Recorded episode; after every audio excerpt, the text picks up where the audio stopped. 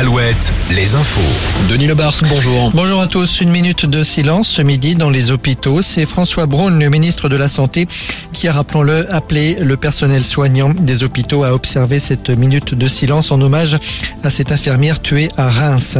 Une réunion d'élus de Vendée et de Charente-Maritime à l'entrée du pont du Bro ce midi. Il s'agit de faire le point sur cette panne qui depuis près d'une semaine paralyse ce pont levant sur la Sèvre niortaise. Cela paralyse par là même une artère importante entre la Vendée et la Rochelle. Les travaux de réparation pourraient durer plusieurs semaines, trois semaines de galère possiblement pour les automobilistes qui depuis plusieurs jours donc se concentrent sur la traversée de Maran.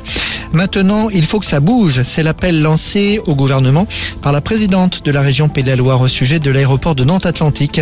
Christelle Morancet rappelle qu'un contrat d'avenir a été signé il y a quatre ans en réponse à l'abandon du projet de Notre-Dame-des-Landes. Depuis, rien de concret n'a été décidé.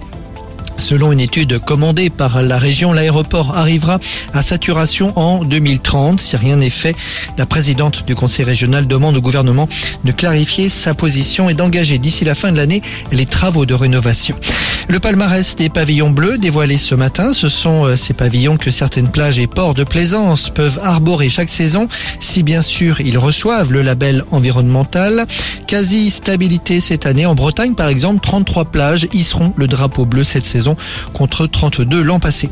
Et puis retour sur ce nouveau live Alouette hier soir à Cognac. Slimane, Jane et Pierre Demar. C'était chaud et le public était chaud lui aussi. Pierre Demar. J'ai trouvé le public extraordinaire d'abord. Je sais que c'est très euh, bateau comme phrase, mais, véritablement, ils étaient beaucoup plus chauds que n'importe où quand je fais un plateau radio.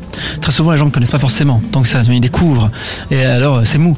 Et ce soir, c'était pas mou du tout. J'ai trouvé le public extraordinaire, vraiment, vraiment très chaleureux. Ils m'ont souhaité un joyeux anniversaire, ils ont chanté en chœur. On a passé un moment euh, un peu unique, donc je me suis amusé. C'était très bien. Pierre Demar qui fête aujourd'hui ses 22 ans. On le retrouvera ce week-end à Saint-Brieuc pour le festival Aroc. Et on passe à la météo. Alouette, la météo.